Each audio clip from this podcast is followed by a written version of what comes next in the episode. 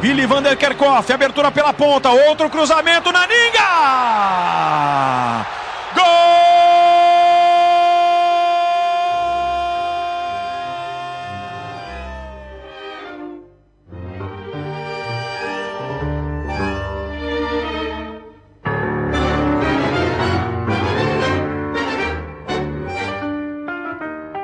Alle haben lange Haare, alle flattern die Haare so hinterher, aber der geilste ist der Typ, der am Rand da steht. Unglaublich, Wahnsinn.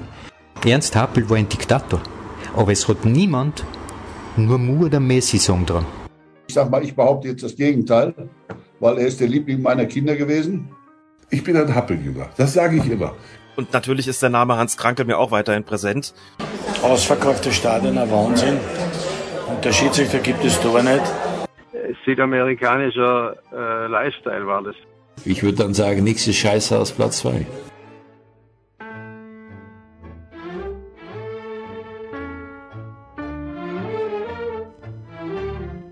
Die World Cup Panini Football Collections 1970 bis 2010, die liegen immer noch offen hier auf dem Tisch.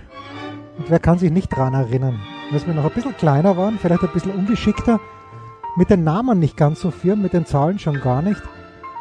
Und dann klebt man einfach ein Bild rein, dort wo es gar nicht rein muss, kommt dann drauf, klätzelt es irgendwie wieder raus und hat dann ein Riesenloch in seinem Album. Oder fast gleich schlimm, wenn man etwas schief einklebt. Wir sind im Showdown. Wir nähern uns dem großen Showdown der 11. Fußballweltmeisterschaft in Argentinien zwischen den Niederlanden mit Ernst Happel und zwischen dem Gastgeber Argentinien mit Cesar Luis Menotti. Mein Name ist Jens Huber, Producer von Sportradio 360.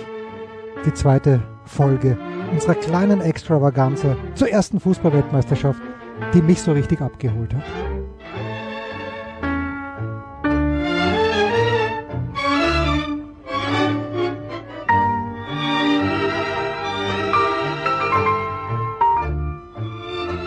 Gewinnt eigentlich immer tatsächlich auch die beste Mannschaft eine Fußballweltmeisterschaft? Und die Antwort ist natürlich, wenn man es pragmatisch sieht, ja. Wer im Finale die meisten Tore schießt und sei es im Elfmeterschießen, war dann am Ende des Tages auch die beste Fußballmannschaft, auch wenn zwischenzeitlich vielleicht das Schicksal ein kleines bisschen geholfen hat. Erinnern wir uns 2010 die Spanier gegen Paraguay müssen sie eigentlich rausfliegen, tun das nicht. Und äh, hinten raus haben sie es dann sehr ordentlich gespielt. Im Finale erinnern wir uns auch dann. Dazu kommen wir auch gleich. Ian Robben, das Tor muss er machen. Aber wieso komme ich jetzt in diesem Moment gerade drauf? Na, weil ich weitergeplättert habe im Panini-Album, im Sammelsurium der Panini-Alben muss es heißen. Und ich bin im Jahr 1982 stehen geblieben, stecken geblieben. Da gibt es eine Reihe, da gehe ich all in. Es hat in keinem Panini-Album eine bessere Reihe gegeben als die folgende. Achtung, ganz links Falcao, folgend von links nach rechts Toninho Cerezo, Sokrates und dann mein Lieblingsspieler der damaligen Zeit, Zico. Man wusste über diese Brasilianer wenig bis nichts. Ich kann mich erinnern, die haben in Deutschland, es muss äh, 1981 gewesen sein, irgendwann mal ein Probespiel absolviert. Das hat man damals noch ernst genommen und niemand kannte diese Brasilianer so richtig, weil ja niemand in Europa gespielt hat und Brasilien hat 2-1 gewonnen und seitdem verehre ich die Seleção und dann kommen die nach Spanien und das österreichische Fußballmagazin gab es damals noch. Oder war schon das Sportmagazin? Nein, es war, glaube ich, das Fußballmagazin. Hat so ein Buch rausgegeben über Fußballweltstars. Und Sico war auch porträtiert. Und die kommen nach Spanien und sind in einer Gruppe mit der UdSSR, mit Schottland und mit Neuseeland ziemlich haariger Sieg zu Beginn gegen die Russen, dann allerdings gegen Schottland 4-1 total überzeugend, Neuseeland auch kommen. In diese komische Dreiergruppe, komisch, weil es damals ja diese Zwischenrunde gab mit äh, vier Dreiergruppen, wo nur der Beste aufgestiegen ist. Argentinien, Brasilien, Italien in einer Gruppe. Italien gewinnt gegen Argentinien 2 zu 1. Brasilien gewinnt gegen Argentinien 3 zu 1, das entscheidende Spiel. Ich weine heute noch, wenn ich daran denke.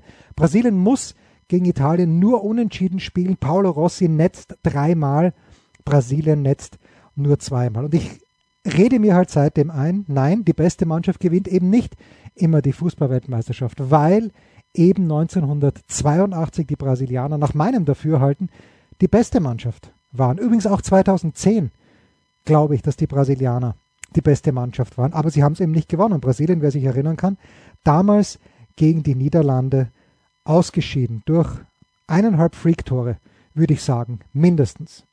Und apropos, da sind wir schon beim Thema. Denn nach allgemeinem Dafürhalten war ja nicht Deutschland die bessere Mannschaft im WM-Finale 1974.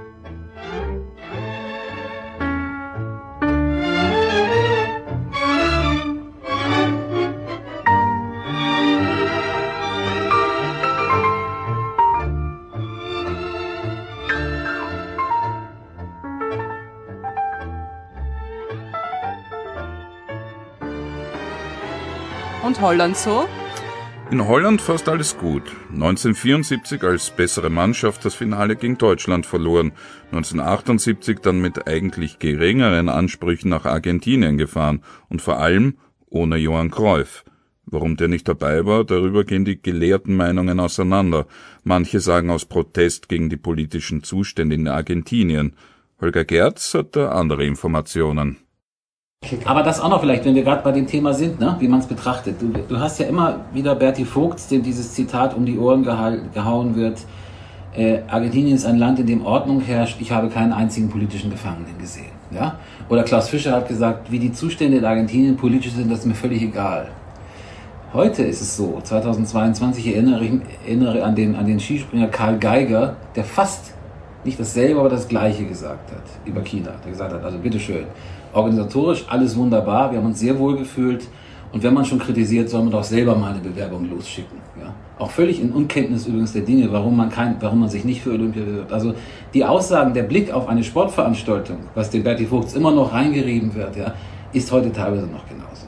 Das muss man auch, das muss man sagen. Sportler fahren dahin, vielleicht singen Sänger auch dort, die fahren dahin, weil es in erster Linie ein Sportevent ist und kein politisches Event. Und was wir dann auch daraus machen, dass wir dann sagen, ah, das ist alles so kritisch und man hat das auch kritisch gesehen, der und der hat es kritisch gesehen. Guck dir mal die Holländer an, wo wir immer noch glauben, es gibt immer noch einige, die glauben, Johann Cruyff sei nicht hingefahren aus politischen Gründen. Der ist nicht hingefahren, weil er wenige Monate vorher fast entführt worden wäre mit seiner Familie in Barcelona. Ja? Deswegen hat er gesagt, ich kann die Familie nicht monatelang alleine lassen, deswegen bleibe ich da. Das hatte nichts mit der Situation in Argentinien zu tun.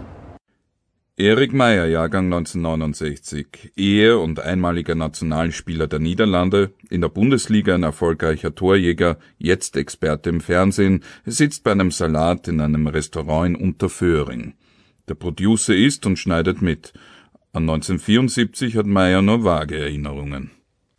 Ich denke ein bisschen Richtung äh, Niederländer, die, die über die Grenze gehen, die, die versuchen irgendwie Tickets äh, zu bekommen und äh, äh, dass da, ja, dass wir eigentlich schon Weltmeister waren, vor das Spiel schon gespielt war.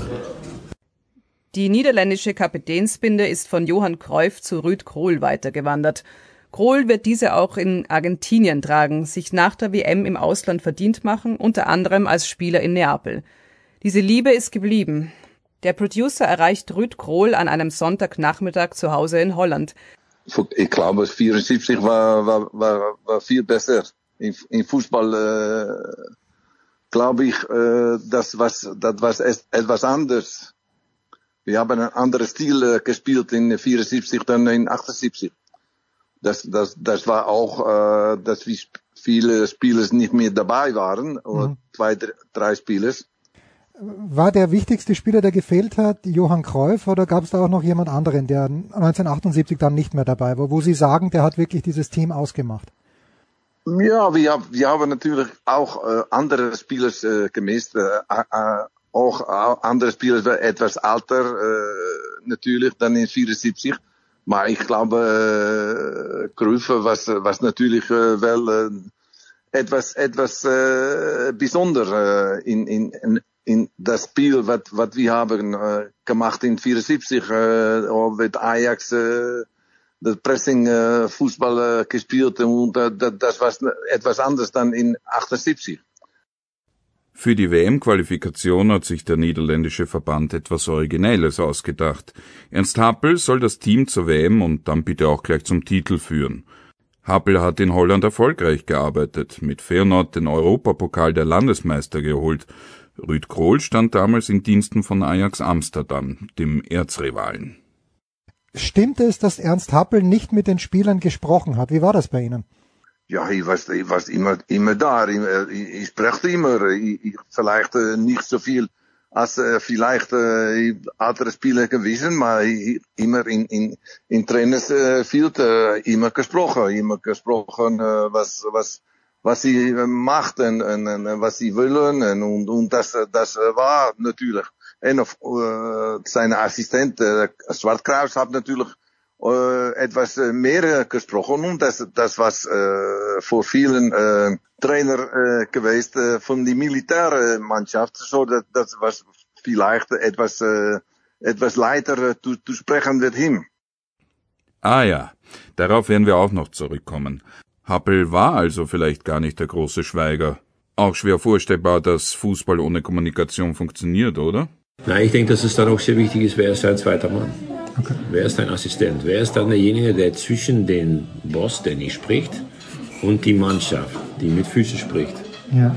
spricht? Und der muss dann sehr wichtig sein. Der muss dann das Gefühl haben, was kommt von der Mannschaft rüber und was kann ich dem Trainer rübergeben und wie filter ich das? Ähm, denke, dass es nicht so schlimm ist, dass er nicht so viel gesprochen hat, weil er enorme starke Charaktere äh, in seiner Mannschaft drin hatte. Ich hm. glaube schon, dass er in die Einzelgespräche gegangen ist, aber dass es nicht jemand ist, der sich vor die Truppe gestellt hat, äh, wie Louis van Gaal, und mal kurz erklärt hat, wie, wie er meint, wie der Fußball gespielt werden soll. Ähm, zum Glück gibt es unterschiedliche Typen und äh, ich, ich hatte zum Beispiel Daum in, in, in, in Leverkusen der konnte enorm viel sprechen, aber der konnte auch drei Tage hintereinander nur vier Wörter sagen. Und trotzdem hast du, an, hast du das Gefühl gehabt, wir verstehen uns. Mhm. Und der, wir hatten da auch eine Anzahl an, an Alpha-Tieren auf dem Platz, die wir mussten selber bestimmen, was auf dem Platz passiert. Ja, ja, wir haben die Taktik bekommen. Ja, wir haben die Vorbereitung zusammen gemacht. Aber auf dem Platz mussten wir bestimmen. Und ich habe das Gefühl, dass die Jungs heutzutage viel mehr äh, bekommen mhm. und selber nicht mehr so viel entscheiden. Die Jungs damals haben im Sinne von Ernst Happel und also auch des Erfolges gehandelt. Die Niederlande setzten sich in Gruppe 4 gegen Belgien, Nordirland und Island problemlos durch, fahren wie 1974 zur WM. Zum insgesamt vierten Mal. Was ja grundsätzlich schon mal spannend ist, weil man sich ja doch denkt, bei der Klasse, die die Niederländer haben, müssten die doch immer am Start gewesen sein. Aber es war nur 1934 in Italien der Fall, 1938 in Frankreich, dann 36 Jahre später eben in Deutschland. Und einmal sind sie nicht hingefahren, weil der Königliche Fußballverband tatsächlich vergessen hat, sich rechtzeitig anzumelden für die WM. Wahnsinn. Passiert normalerweise nur uns Österreichern.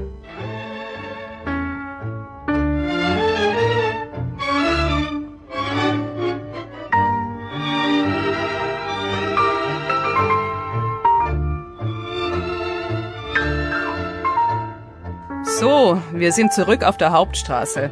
Und bis jetzt ist unser Gemälde erstaunlich hell und freundlich geraten. Zeit dafür, ein paar dunklere Farben ins Spiel zu bringen. Der politische Kontext? Hm. Hm, muss auch sein. Und bitte. Es soll kein politisches Pro-Seminar werden, nur so viel. Die Zeit zwischen dem Zweiten Weltkrieg und der Fußball-WM 1978 in Argentinien, die war heftig. Präsidenten sind gewählt, geputscht, ins Exil gegangen worden. Letzteres ist dem in Europa nach wie vor so verklärten Juan Perón widerfahren. Wird denn er verklärt oder nicht doch eher seine Frau? Hm, guter Einwand. Signor Perón jedenfalls hatte auch in Deutschland und Österreich immer einen guten Leumund, obwohl er doch gar nicht so wenigen Juden die Einreise nach Argentinien verweigerte. Oder gerade deshalb. 1978 allerdings war Juan Perón schon ein paar Jahre tot. Es herrscht eine Militärregierung unter Jorge Rafael Videla. Der lässt mit seinen Schergen nicht nur politische Gegner verhaften, foltern und am Ende verschwinden. Politik Ende. Vorerst. Zum Organisatorischen lässt sich sagen, Argentinien war irgendwie dran im FIFA-Radl. Nach 1950 in Brasilien gab es eine Rotation zwischen Europa und außereuropäischen Austragungsorten, Mexiko und viel später die USA mit eingerechnet. Nach Schweden 1958 hat das fast durchgängig funktioniert. Der europäische Achtjahresrhythmus wird lediglich durch Südafrika 2010 und Brasilien 2014 unterbrochen. Die relative Leichtigkeit der WM in Deutschland 1974, in Argentinien undenkbar. Es gibt auf YouTube ein wunderbares Fundstück aus der legendären österreichischen TV-Sendung Sport am Montag, in dem die Ankunft der Österreicher in Moreno, dem Basisquartier für die Vorrunde, dokumentiert ist. Sehr übernächtigte junge Männer sind da zu sehen, mit riesengroßen Sonnenbrillen, die vor den TV-Mikrofonen eine Floskelsammlung anbieten, die in ihrer Dichte, naja, um es so zu sagen, der Schmäh ist nicht grad grennt. Deutschland ist in Ascochinga untergebracht. Hansi Müller erinnert sich. Ja, zunächst mal waren wir ja in, in Ascochinga, ja, man kann sagen, weggesperrt. Ne? Äh, 2006, weiß ich noch, der Jürgen Klinsmann, der hat dann, äh, da sind dann die, die Frauen gekommen äh, zu Besuch äh, und haben in Berlin Ausflug gemacht mit den Kindern, irgendwelche Freizeitparks oder sonst was. Wenn man überlegt, was das für eine äh, Geschichte ist, wo, wo so locker und offen damit umgegangen wird, da hatten wir natürlich, gut, wir waren in Südamerika, aber wir hatten trotzdem das komplette Kontrastprogramm. Das Ascochinga war wirklich äh, JWD und äh, wenn wir uns mit Journalisten unterhalten haben, da gab es auf der einen Seite im, im, Komplex haben die Journalisten gewohnt, wie auf der anderen Seite. Und da gab es so, so einen kleinen Graben, äh, wo so ein bisschen die, die Wiese runterging und dann hat man sich, weiß ich noch, mit Wolfgang Niersbach habe ich damals äh, ein längeres Interview geführt für SED oder DPA, wo er war.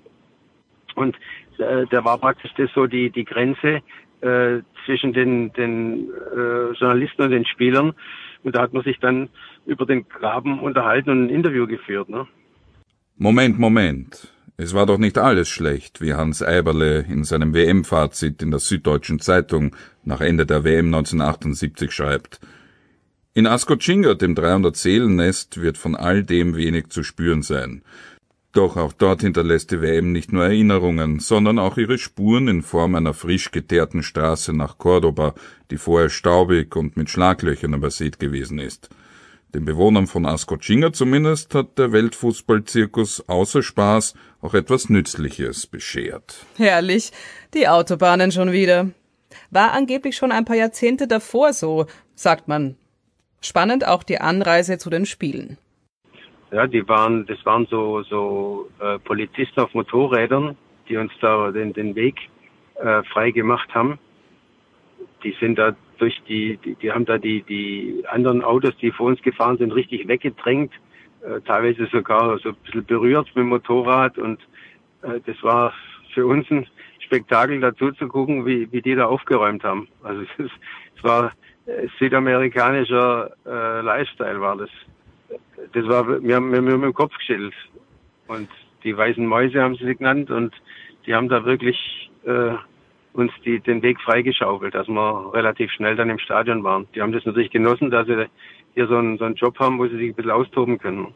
Ich muss ehrlich sagen, wir haben das damals nicht so mitgekriegt. Das das Vorher und Nachher war viel mehr, weil sie ganz einfach gesagt haben, Militärdiktatur immer diese Sache, darf man dort überhaupt eine Weltmeisterschaft spielen? Das war ja dasselbe, war damals schon so wie jetzt mit Katar, also dasselbe Ding, Militärdiktatur. Wir haben das dann gemerkt, wie wir in unserem Trainingslager waren in Moreno, 40 Kilometer von Buenos Aires, äh, war Militär, rund um die Sportschule war Militär, sind Soldaten gestanden, die das Ganze bewacht hat weil man unter Anführungszeichen Angst gehabt hat vor Anschlägen oder Entführungen oder was auch immer.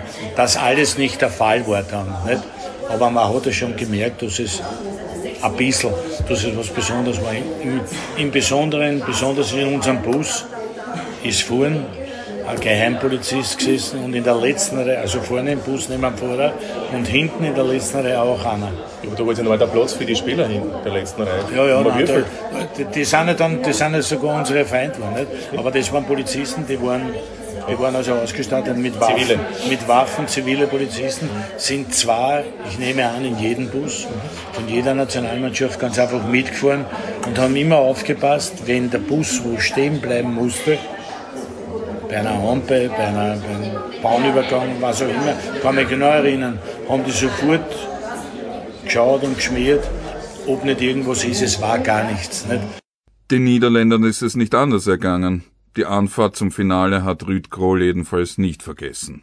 Wir haben, wir haben ruhig geschlafen, maar wir haben das, das Reis mit dem Bus nach äh, das Stadion, das haben wir nicht ruhig gemacht. Wir, haben, wir, wir sind in eine, eine Dorp äh, angekommen und dann, und dann äh, ja, haben wir doch äh, etwas Angst äh, bekommen in das, äh, was das passiert hatte. Das war viele Leute, wir werden blockiert in, in voor de bus en hinten. En dan de oude Leute und, und das äh, Klasse äh, Argentina, Argentina.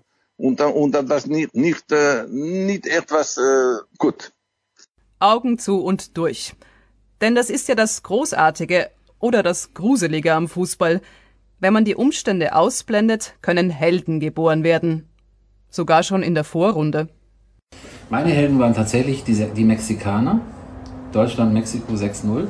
Erstmal natürlich waren sie meine Helden, weil sie 6-0 verloren haben gegen Deutschland und deswegen hat uns das hat uns dann sehr, sehr weit gebracht im Turnier. Es fing ja schon wieder schwierig an gegen Polen 0-0 am Anfang. Und die Mexikaner haben ein irres Trikot gehabt, diese, ein grünes. Und dann gab es diesen, gab es diesen, diesen Mittelfeldregisseur Coelia, hieß der. Leonardo Coelia. Der hatte eine, also wie gesagt, ich habe dir ja gesagt, lange Haare, Skepsis, aber auf der anderen Seite auch Bewunderung der sah aus, das wäre der größte, das, das war wirklich noch geiler als in den 80er, 60ern die, die, die, die Amerikaner bei Olympia. Der, der hatte ein, das war, ich habe den, das war mein Held. Und jetzt zwei Geschichten dazu, danach. Ich habe danach die WM 2000, was heißt danach, viele, viele hundert Jahre später, die Frauen-WM 2011 in Deutschland mitbetreut für uns.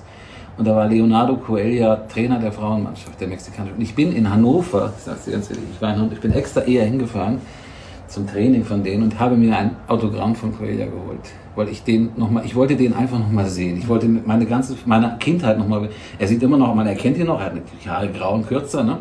Und er äh, hat mir wirklich ein tolles. Das Autogramm hat auch ästhetisch die gleiche Gewichtung wie die Frisur. Ja. Und nächste Geschichte jetzt noch, dann langweilig auch nicht mehr. Ich habe vor der letzten Europameisterschaft in Italien Bernhard Dietz besucht, der ja 78 war dabei? Dabei war, richtig, ja. genau. Und der hat mir danach, Bernhard Dietz ist ein wahnsinnig netter Mensch, wo du denkst, der war früher vielleicht Platzwart oder sowas, aber er war ja mitten im Zentrum. Und da sind wir so in seinen Partykeller gegangen, wo er so alles aufbewahrt und dann hat er mir so die getauschten Trikots gezeigt. Da war eins von diesen mexikanischen von 78 dabei. Ich weiß nicht, ob es das von Coelho oder das weiß nicht, weil ich die Nummer nicht mehr im Kopf hatte. Ne? Und da habe ich irgendwie, das, das ist ja, was sie hier, das ist ja, das war dem aber völlig, ja, das sind halt die Trikots, was man so sammelt. Ne? Also die Mexikaner sind immer so ein bisschen in Erinnerung geblieben, aber das war für mich schon, das war für mich schon beeindruckend, die, die zu sehen. Das, guckt, das, das ist interessanterweise, gibt es ja immer noch so Schnipsel im, bei YouTube, man schaut sich das an und das ist immer noch etwas, was, was mich viel mehr packt als, als zum Beispiel die WM 82, wo das Steril, die war natürlich super toll und mit den Brasilianern und so, aber die ist viel mehr in der Gegenwart, im Gegenwärtigen finde ich schon.